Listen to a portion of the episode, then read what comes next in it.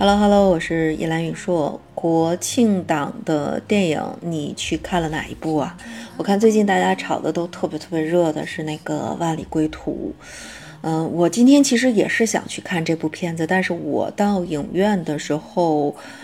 刚好没有档期了。最近的一场电影就是《平凡英雄》，因为《平凡英雄》也是我观影清单当中的其中的一部。为什么我想去看它呢？因为其实看一部电影最重要的是它的编剧，而这个《平凡英雄》的编剧尤小颖，他是一个非常年轻的，而且获得过。台湾电影金马奖最佳编剧，中国电影导演协会的年度编剧的这样的一个金牌编剧，然后他编剧的《相爱相亲》，《我的姐姐》。都是超级的以叙事的这样的一个细节的描述，然后非常非常的感人，所以我相信这样的一个平凡英雄出自于他来去做编剧的话，也应该是非常不错的一个电影。然后我看完了之后，真的真的是从十五分钟开始一直抹着眼泪儿到我走出了电影院，是一个超级超级真实的一部影片。我我强烈推荐大家，在国庆档的时候可以抽时间去看一下这一部这个影片。其实，在之前所有的电影预告里边，我们去看它的这个预告片的时候，都知道这个是改编于去年发生的，呃，新疆的一个小孩子断臂之后的抢救的这样的一个故事。那小孩子当然最后就是抢救成功了嘛。其实还原这样的一个真实故事的时候，很难在大屏幕里边会呈现出特别那种像《万里归途》的那种跌宕起伏的这样的一个大的场景叙事。但实际上看这个平凡的英雄之后，我非常非常的感动是。他在这个抢救的过程当中，一千四百公里的救援路上，所有细节上任何一个点如果出了问题，实际上小孩子抢救成功的几率都会被大大大大的降低。所以从开篇的十分钟，前面所有所有美好的新疆的风景。就戛然而止，在这个小孩子断臂的这样的一个镜头出现，所以后边其实所有的这个影片都在描述说，为了帮助这个小孩他断臂手术的抢救，然后所有所有这条链条上。呃，无论是机场的工作人员，无论是路人，无论是医生，大家都付出了所有所有的努力，然后最后达成了那样的一个结果。就整个的一个影片，在左下角一直在跟时间在赛跑。啊，你就看着那个时间一点一点的流逝的时候，你的心也一直在揪着，说是不是能完成八个小时之内让小孩子断臂的手能够恢复供血的功能，这个一直牵动着所有人的心，所以我一直在看左下角不停的跳动的那个时间点的时候，我的心一直跟着这个电影很紧张。因为小孩儿他断臂之后，为了接骨，能让他的胳膊恢复正常人的这样的一个状态的时候，是需要运到乌鲁木齐。所以从和田到乌鲁木齐一千四百公里的这个路上，非常非常多的这样的一个环节，比如说，先是开着车从核桃园出事的地点，然后一路交警去协调交通。帮他省出了大概有五分钟的时间，然后在飞机运输，甚至要求直飞乌鲁木齐的时候，都动用了军队空军的这样的一个力量，为他的直飞航线开辟一条新的这个道路。然后飞机飞行的航程又省了十七分钟，然后到乌鲁木齐的这个机场，塔台待命的工作人员又去协调幺二零，让飞机停在离出口位置最近的这样的一个地点，又省出来几分钟。所以整个的这个路上，为了在孩子手术的时候能抢出来差不多二十多分钟的时间。呃，已经是所有所有人拼尽了全力，而且小孩真的是在差十五分钟、八个小时的极限完成的这样的一个手术回血，所以真的是这八个小时的救援途中，只要有一个环节没有办法去达到一个预想的一个状态的话，或者这个里边有有一个人没有伸出援手，或者是飞机上没有一个人让出自己的座位让。孩子和他的哥哥登上这架飞机的话，这个小孩子的手臂甚至他的命可能都保不住了。就是整个的这个影片虽然是一个叙事的手法，但是一直你都为这个小孩子揪着心。然后另外呢，这个影片里边，嗯，我看的非常非常感动的有一点就是。这里边有非常非常多的实力的演员加盟，没有真正的主角，所有的演员的这个戏份都是非常非常平均的，甚至很多实力的演员大概就几个镜头，但是他们都很认真的去出演。其实他就是想通过这个影片，啊，不是让观众去看到自己，而是希望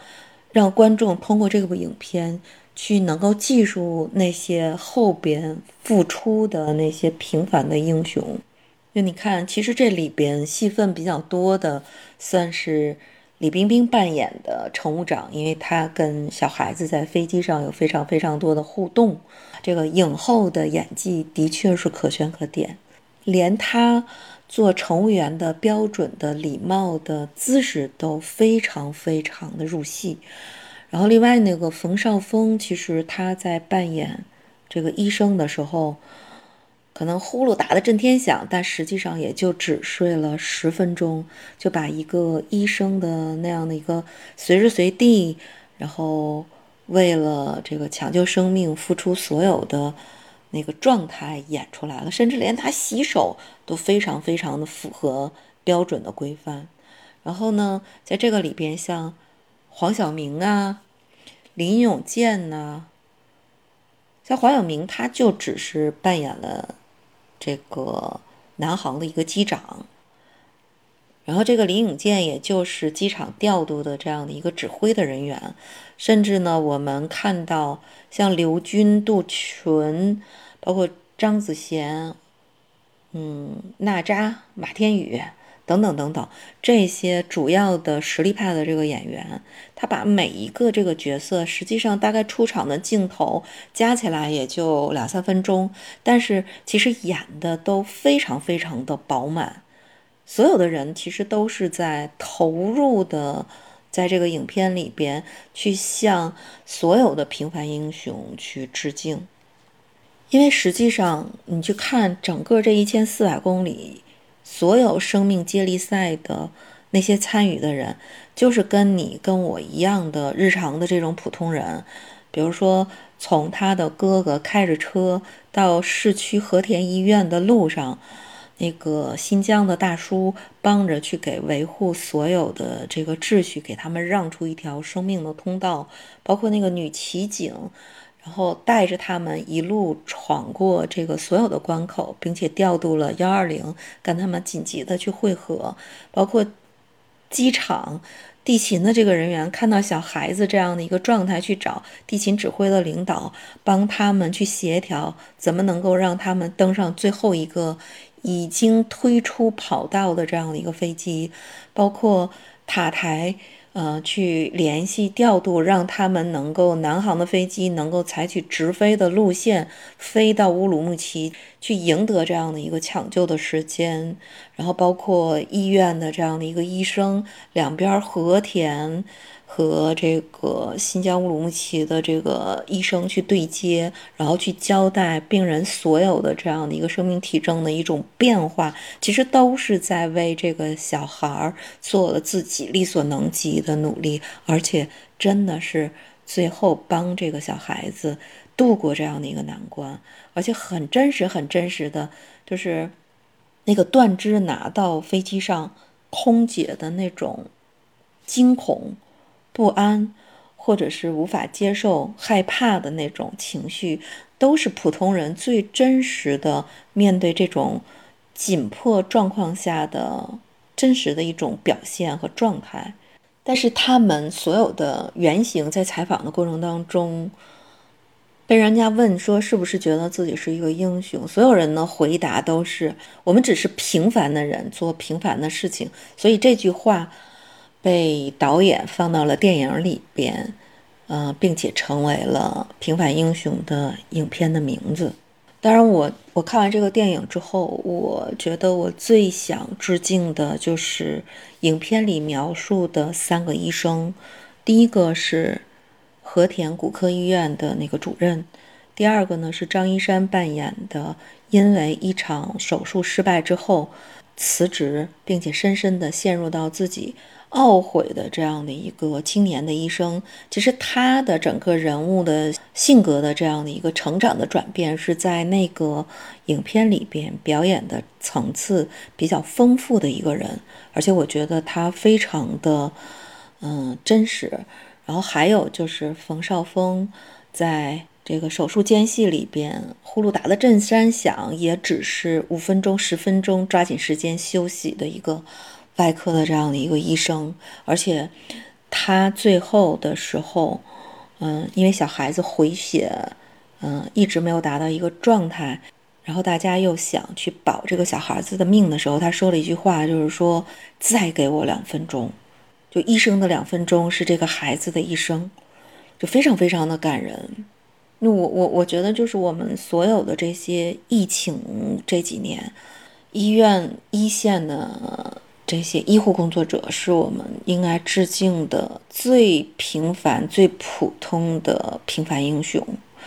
但是在这里边，其实我也想跟大家交流的，就是我在所有的节目里边一直在强调，普通人也应该学一些医学的基本常识，普通人也应该不断的去完善自我。去强化自己的心理的承受能力。为什么这样说？其实，这个影片刚开始的前半个小时，我希望大家好好认真的去看一看，我们为什么要让自己的心理更强大、更坚定。当这件意外发生之后，哥哥在送弟弟到医院救治的时候。他一直一直在非常的懊悔，说我为什么没有把弟弟送到家里去，而带着他去到了核桃园跟我一起干活，才发生了这样的一个意外。他根本就没有听清楚和田医院的那个骨科老主任一直在跟他确认的，就是你只有两个选择，要么保命，要么飞到乌鲁木齐去进行断臂的接臂手术。他在骨科主任征询他关键性作为家属的意见的时候，他一直在懊悔，一直在跟自己的情绪在斗争，根本就没有做他应该做的这样的一个事情。你要知道，说孩子断臂之后，在八小时之内必须要让他的手臂接上。才有让这条手臂完整的可能性，而这个哥哥在出现意外的时候，一直纠缠在自己的这个情绪里边，一直都没有正面的回复这个骨科主任的问答，而骨科主任作为一个医生，他非常非常想救这个孩子。但是两种救治方案，只有病人的亲属才能为这个病人做最后的决定。而当时这个孩子的妈妈已经晕过去了，这个哥哥现在自己的这个情绪里的，我非常非常理解那个骨科主任他当时的心情，他要救，可是他又无能为力。那所有，所以我们在看这部电影的时候，也要反思自己。就是我平时能不能把自己的心理建设建设得更强大、更理性、更客观？当我的亲人出现这样的一个问题的时候，需要我快速的去选择一个医疗方案的时候，我有没有能力在这个时间段为我的亲人抢出最宝贵的医治的时间？所以这个其实是在所有观影之后，我最想跟大家交流的一点：如何去完善自己平时的心理建设，让自己更坚强、更客观、更理性。同样的，也要多学一些医学的、临床的、常用的知识，对己、对家人都非常的有好处。所以，我觉得这部影片看到的是。所有人的善良，他没有放大苦难，也没有去刻意的卖惨，他所有的呈现的都是很平时的普通小人物的这样的一个情绪，就是展现了一堆生活里边我们日常能够接触到的这些平凡的人，在敬畏生命之下去打破常规教条。然后所有人齐心合力，为一个七岁的孩子的生命去保驾护航，就集体的呈现了我们所有的平凡人心中社会的责任和担当。作为一个平凡人，哪有那么多被粉饰过的高光，也没有那么多在镜头下面被拍到的现场。就在这部影片里边，我能够看到的是所有的平凡的普通人，在自己的。本职的岗位上去做一些平凡的事，但是带来的是一束束不平凡的光。我希望大家能够走到影院去看这部《平凡的英雄》，你我皆凡人，平凡才是生命的底色。好，今天的节目就到此结束，我们下期节目再见。